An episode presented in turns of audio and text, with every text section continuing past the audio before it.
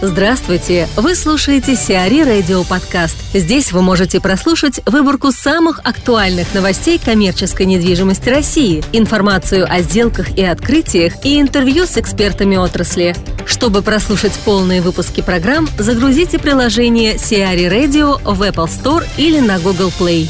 Вавилоны купит Ford Group – Основным претендентом на покупку российских активов ММ Финанс является петербургская компания Ford Group. Напомним, речь идет о пяти торговых центрах в Москве – Золотые Вавилоны в Отрадном, Ясеневе и Ростокино, Пятой авеню на Октябрьском поле и Гудзон на Каширском шоссе. Арендопригодная площадь объектов составляет 278,5 тысяч квадратных метров. Ранее сообщалось, что австрийский девелопер планирует реализовать активы до конца года, выручив от продажи 1 миллиард 100 миллионов евро числе интересантов также указывались O1 Group, Avica и Malltech. Дмитрий Свешников, директор отдела управления недвижимостью CBRE, рассказывает о начале управления бизнес-центром «Водный». Вы взяли, получается, в управлением только бизнес-центр, а не весь да. Да, совершенно верно. Взяли только бизнес-центр. Особенность э, данного бизнес-центра заключается в том, что вместо арендаторов в бизнес-центре «Водном» одни собственники, а значит, ответственности еще больше. Э, если говорить э, про особенности объекта, то, безусловно, они есть. Мы до конца их еще не изучили, но сейчас в активном изучения данного бизнес-центра с технической точки зрения. Коммуникации, собственно говоря, они общие на весь МФК, то есть на торговую часть, на офисную. Здесь проблем не будет? Мы готовились к данному повороту на события. Сейчас в активной фазе как раз изучения и правильного разделения зон ответственности. Ну, то есть, безусловно, что-то уже сделано, то есть, я имею в виду, разделение есть, но мы со своей стороны хотим все перепроверить. И если, на наш взгляд, будут какие-то интересные моменты с точки зрения там, правильности разграничения зон ответственности, мы, безусловно, будем выходить на жилье и на торговый центр.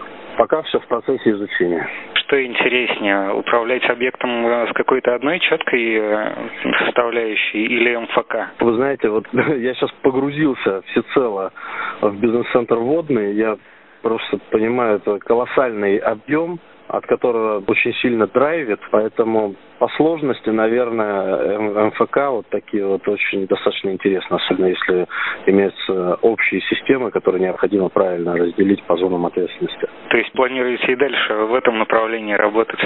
В том числе. В том числе. То есть а вопрос разделения нас не пугает и не останавливает, наоборот, дает дополнительный какой-то драйв. Какие-то еще новые вызовы в этом плане вы видите? То есть, может быть, там какие-то другие форматы появляются, которые было бы тоже интересно рассмотреть, но вы еще не затрагивали? Ну, мы не затрагивали апартаменты, совместные такие комплексы, как апартаменты, бизнес-центр и торговый центр. То есть, э, если говорить сейчас про опыт, то для нас это первый опыт, и я уверен, что он будет положительный, потому что уже есть результаты нашей работы дальше посмотрим. Вы, судя по настрою, будете искать... Да, да, совершенно верно. То есть пробовать себя по новым направлениям в новых сферах э, недвижимости. Вячеслав Холопов, региональный директор отдела по работе со складскими и производственными площадями компании JLL, рассуждает о спросе со стороны онлайн-ритейла и драйверах складского рынка. Я бы сказал, что запросы любого e-commerce оператора сейчас они очень похожи на обычный. Это нужны профессионалы. То есть на самом деле реализация любого проекта на сегодняшний момент сложного, крупного или маленького связана с тем, что компания, заказчик хочет быть уверена в том, что получит максимальный уровень сервиса, качества и прочего. Поэтому на самом деле для компаний любого профиля сейчас список запросов один и тот же. Это качество, это надежность, это гарантии того, что проект будет реализован в срок. Тут ничего не поменялось за очень многие годы. Единственное, что активнее компании сейчас смотрят на репутацию игрока, то есть репутация девелопера имеет большое значение, и наличие финансовых гарантий при реализации крупного проекта. То есть на самом деле еще и требуется наличие механизма, гарантирующего реализацию проекта в срок. А вот требования именно по финансовой стабильности, можно так сказать, они только сейчас появились или это там где-нибудь года Эта ситуация существует, эта ситуация существует чуть больше, чем с 2014 года. Наличие финансовых инструментов гарантий первые появились, наверное, году так, в 2012, потому что э, на реализацию крупного проекта, ну, например, там 1050 квадратных метров, клиент, который хочет заплатить несколько миллиардов рублей, конечно же, хотел бы видеть, что компания-контрагент, который строит данный продукт, в случае появления каких-то неурядиц, в случае некачественного строительства, будет отвечать не только, скажем так, репутационно, но и рублем. Такого рода проекты по гарантированию стройки появлялись раньше. Что сейчас произошло интересного, это то, что подобного рода гарантии возможно, естественно, не всегда, и не каждая компания может предоставить банковскую гарантию, в том числе на большой объем денег, и в связи с этим рынок именно профессиональных строительных и девелоперских компаний, которые готовы строить крупнейшие проекты, он сужается. Буквально недавно было пара крупных сделок, после чего все стали говорить, что онлайн-ритейл, э, можно сказать, догоняет. Он даже где-то, по-моему, перегнал вот по последним месяцам продуктовый. Но это все вот, это буквально две сделки. А сможет ли он в ближайшие годы вот прям тягаться на более долгих дистанциях с классическим продуктовым ритейлом? Ну, если смотреть на ситуацию на рынке онлайн-ритейла на сегодняшний момент, то у нас есть две проблемы при определении долей, при определении будущего роста и так далее. Первый момент связан с тем, что онлайн-ритейл не всегда чисто онлайн. То есть, э, да, понятно, что сделка компании Wildberries э, это как раз хороший пример именно онлайн-ритейла и его развития в сфере логистики. С другой стороны, крупнейшие ритейлеры, в том числе зачастую, сочетают офлайн и онлайн. И мы периодически видим, что появляются новые интернет-магазины от давно нам известных компаний. Опять же, если посмотреть, что у меня установлено на моем телефоне, там есть и M-Video, там есть и и там есть э, Перекресток.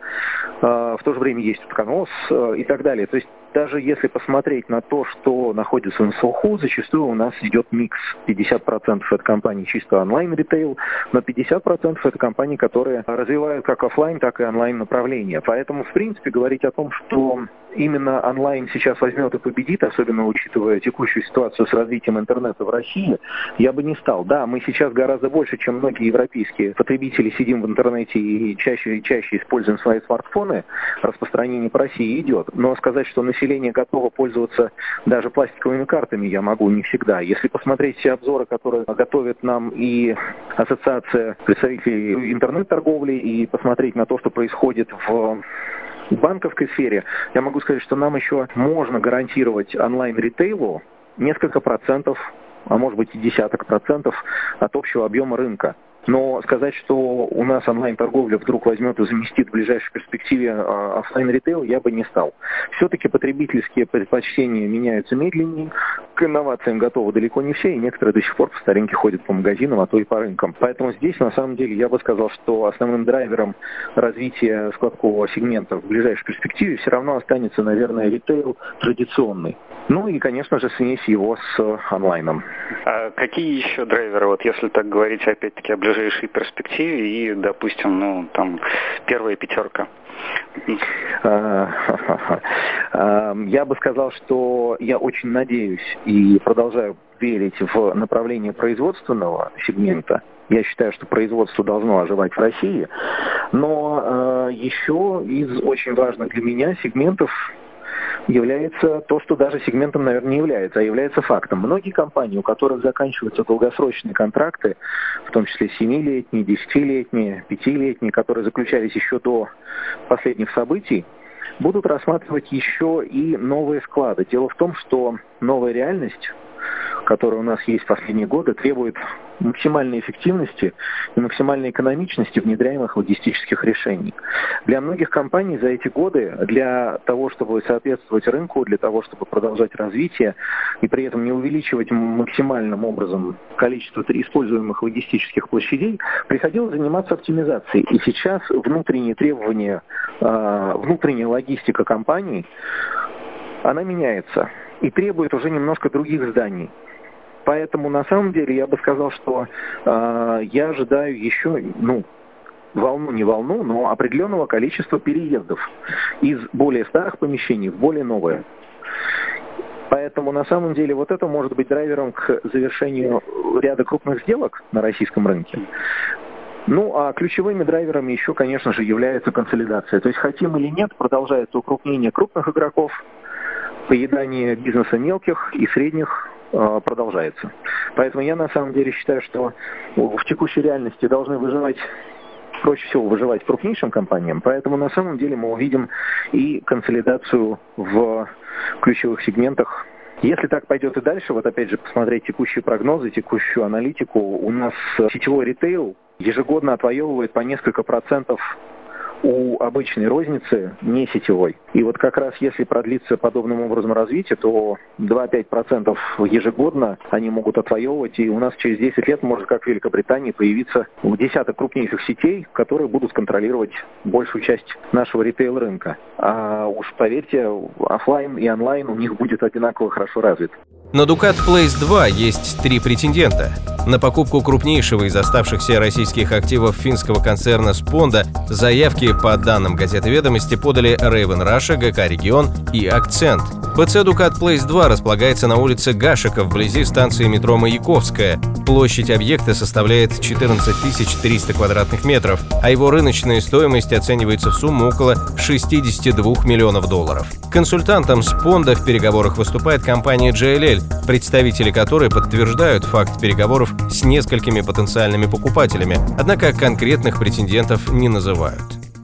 Сеть Бахетле продают за 10 миллиардов. На продажу выставлена сеть супермаркетов домашней еды «Бахетле». Состоит сеть из 29 супермаркетов, основная часть которых расположена в Республике Татарстан, 21 точка. В Москве и Подмосковье находятся еще 8 супермаркетов сети. Магазины в Татарстане располагаются в собственных помещениях и оцениваются в сумму более 9 миллиардов рублей. Московские магазины размещены на арендованных площадках. Стоимость этих активов оценивается в 650 миллионов рублей. Совокупная стоимость сети составляет около 10 10 миллиардов рублей, по собственным оценкам ритейлера. Сиари Радио. Эксклюзивные рубрики «За и против», «Ноу-хау», «Ремейк», «Новые форматы». Слушайте в полных выпусках программ в приложении Сиари Radio. Приложение доступно в Apple Store и на Google Play. Более подробная информация на сайте siari.ru slash radio.